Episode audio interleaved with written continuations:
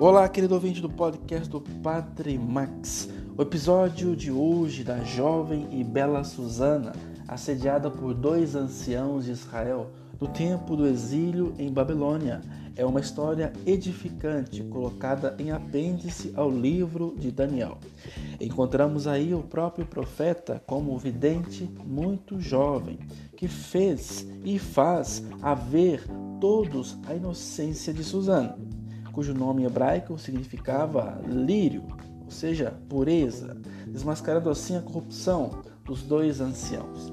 Neles são também acusados os chefes saduceus do século I antes de Cristo, aparentemente irrepreensíveis, mas na realidade guias cegos que desviavam o povo do bom caminho. Para se manter fiel a Deus e ao marido, Susana enfrenta o perigo da lapidação, quer ceda ao adultério, quer resista às torpes propostas dos anciãos e seja caluniada. Susana prefere morrer inocente a consentir o mal, tendo posta a sua confiança nas mãos de Deus.